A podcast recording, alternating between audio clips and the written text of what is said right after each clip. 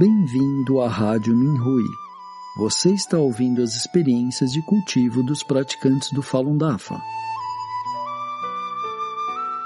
Nossos votos de bom entendimento e iluminação. No programa de hoje, apresentaremos uma experiência de cultivo da categoria Cultura Tradicional, intitulada Abençoado por resistir à luxúria e ao desejo. A luxúria e o desejo podem facilmente confundir uma pessoa e prejudicar sua saúde física. Também podem arruinar a reputação de uma pessoa e apagar a sua boa fortuna.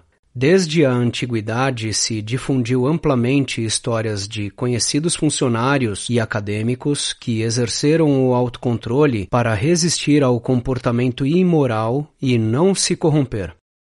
Jin Mi-ji, da dinastia Han, se comportou corretamente diante das donzelas do palácio que o imperador lhe havia outorgado como recompensa. Shu Yuan, no período de Liu Song, durante a dinastia do Sul, era forte e bonito. Assim, a princesa Shan Yin arranjou tudo para que ele dormisse próximo ao seu quarto durante dez dias.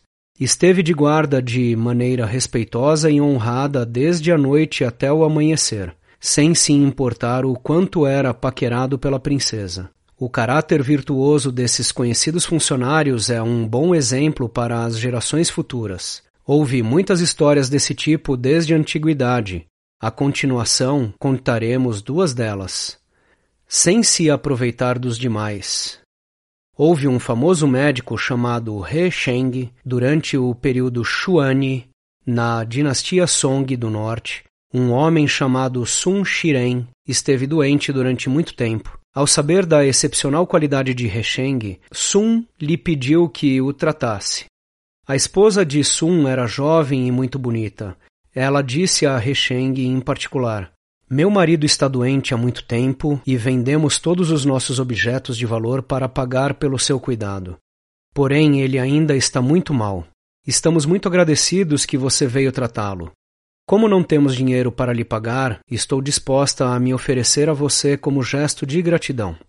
Ele respondeu: Senhora, não deveria dizer tal coisa. Sua família já possui graves problemas financeiros e eu sou o médico que trata pessoas para salvar suas vidas. Como posso me aproveitar de sua situação? Farei todo o possível para curar o seu marido sem nenhum encargo. Por favor, respeite-se e não faça nada que lhe cause danos. A esposa de Sun se sentiu envergonhada pelo que havia dito e ficou agradecida pela gentileza de Resheng.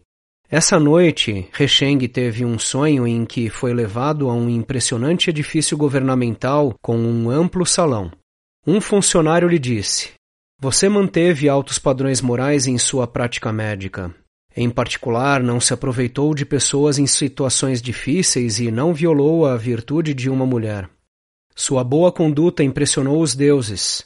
Tem um decreto do imperador de Jade para lhe oferecer um posto oficial e uma recompensa de 50 mil moedas.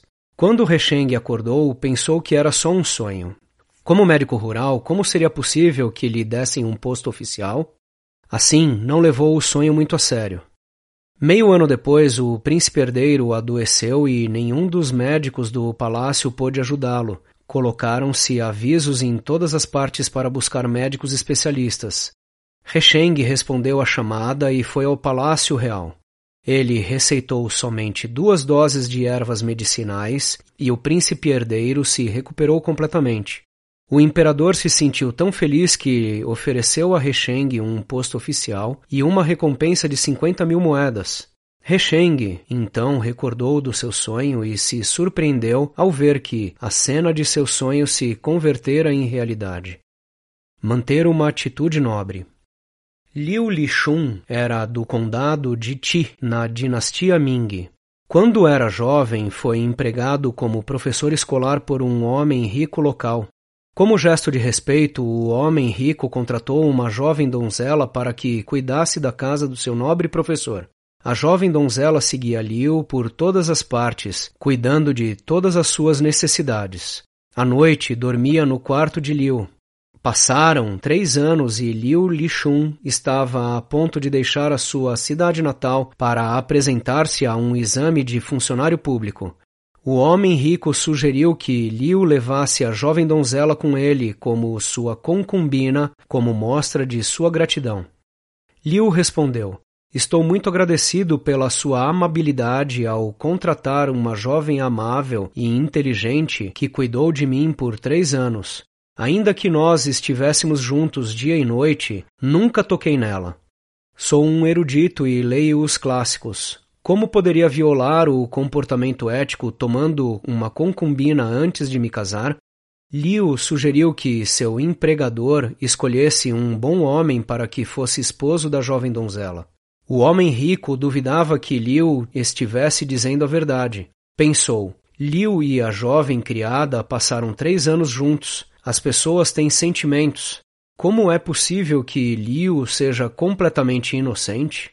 O homem rico então pediu à sua esposa que consultasse a jovem donzela. A criada respondeu: O senhor Liu é muito modesto e respeitável. Nunca disse nada para me provocar ou paquerar comigo e nunca me fez nada inapropriado. Ainda que às vezes estava muito próximo dele, não mostrava emoções impróprias e nunca me tocou. Quando o homem rico se convenceu do que o que a donzela dizia era verdade, admirou Liu como um verdadeiro cavalheiro, que não só era um conhecedor, mas também era um homem íntegro. Durante três anos manteve sua educação na presença de uma jovem. Não era algo que muitas pessoas pudessem fazer. No sétimo ano do reinado do imperador Sezong, na dinastia Ming, Liu fez o exame imperial e obteve o primeiro lugar. Mais tarde, conseguiu grandes coisas e se converteu em um renomado erudito confuciano. As pessoas que conheciam sua história atribuíam seu êxito às bênçãos celestes devidas pelo seu caráter excepcional.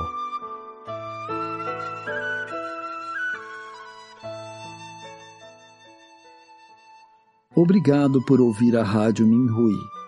Para mais informações a respeito da perseguição ao Falun Dafa na China e de experiências e eventos de praticantes ao redor do mundo, visite o nosso site pt.minhui.org.